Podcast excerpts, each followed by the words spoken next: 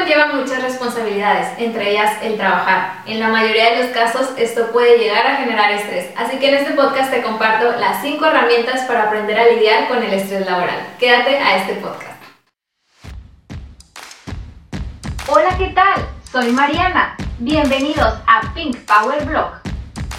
Pink Power Blog es un canal en el que podrás encontrar podcasts relacionados a los temas de superación personal, motivación, autoayuda, cómo mejorar tu autoestima, desarrollar el amor propio, relaciones personales, de pareja, familiares y hasta laborales. Así que si por azares del destino llegaste a este canal, disfrútalo, porque podrás encontrar gran información para tu nutrición personal.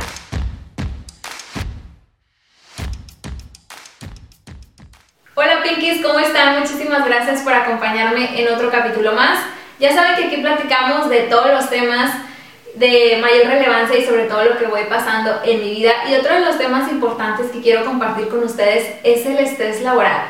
Ya saben que cuando crecemos vamos por ahí agarrando experiencia y esto se debe mucho al tema del trabajo, para quienes puede ser algo placentero, para quienes puede ser algo como, ay, tengo que porque tengo que pagar ciertas cosas, sea por el motivo que estés trabajando, hoy te quiero compartir cinco formas de aprender a lidiar con el estrés laboral porque no me dejarás mentir, todos pasamos en algún momento por esto, sea que te guste tu trabajo o no, pero aprender a lidiar con ello es muy importante, así que la número uno es levántate temprano. Esto es muy importante porque así, si tú eres de las personas que hace ejercicio, desayuna con tiempo y todo, pues es muy importante para aprender como a tener el espacio de hacer todo eso que necesitas hacer para estar a tiempo en el trabajo. Como les digo, ejercicio, ya sea que hagas en la mañana, eh, preparar tu lonche, tender cama, arreglarte, si tienes hijos, no se diga, tienes que tomarte todavía más tiempo, entonces levantarte temprano te va a ayudar a no andar a las carreras o lo menos posible a las carreras y poder llegar a tiempo al trabajo y fluir muy bien en todo lo demás.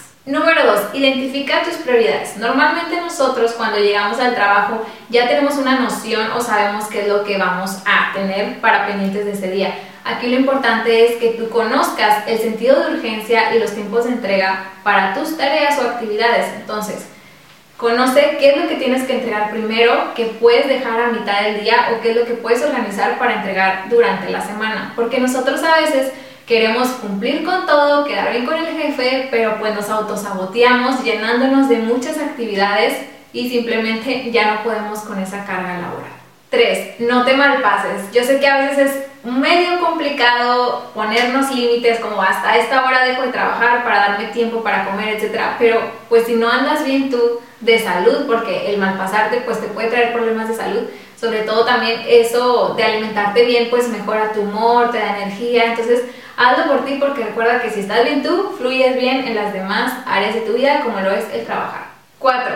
Acompaña tu ambiente laboral con algo de música o algún podcast. Yo sé que pues no en todos los trabajos pues te lo van a permitir, pero si el ambiente te lo permite y sobre todo si eso no te va a distraer de tus actividades, adelante, porque si eso pues llega a ser algo contraproducente, pues mejor no lo hagas, ¿verdad?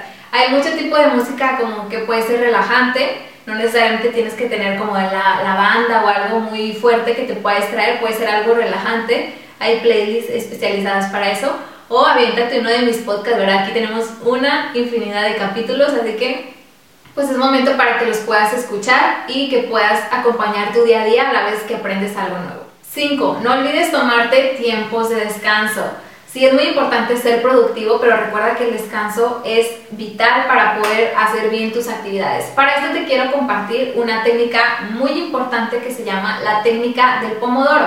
Esta consiste en trabajar 25 minutos continuos sin interrupciones o distracciones y al terminar de trabajar estos 25 minutos continuos, tú descansas 5. La idea de esta técnica y que está comprobada científicamente que funciona es hacer de los colaboradores pues un tiempo más eficiente, más productivo y que con esto tengan mejores rendimientos a que te llenes de tareas por horas y que no tengas tiempo de descanso. Y esto pues es algo como lo promete. Entonces te invito a que lo puedas implementar.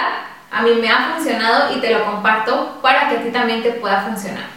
Claro, como siempre les digo, todos tenemos técnicas muy diferentes y si tú tienes alguna que te ha servido, te invito a que me la compartas también para seguir aprendiendo. Así que, ¿qué les pareció este capítulo? Muchas gracias por acompañarme en otra emisión más. Espero les haya gustado mucho. Compártanlo con todas aquellas personas que se puedan sentir identificados y les pueda servir. Muchísimas gracias. Recuerda que tengo mis redes sociales en Facebook, en Instagram y TikTok como arroba pinkpowerblog. También recuerda que puedes escuchar este y todos los demás capítulos en mis dos plataformas de podcast que se llama Spotify y YouTube. Estoy como Pink Power Blog. Muchísimas gracias, nos vemos y nos sintonizamos en otro capítulo más.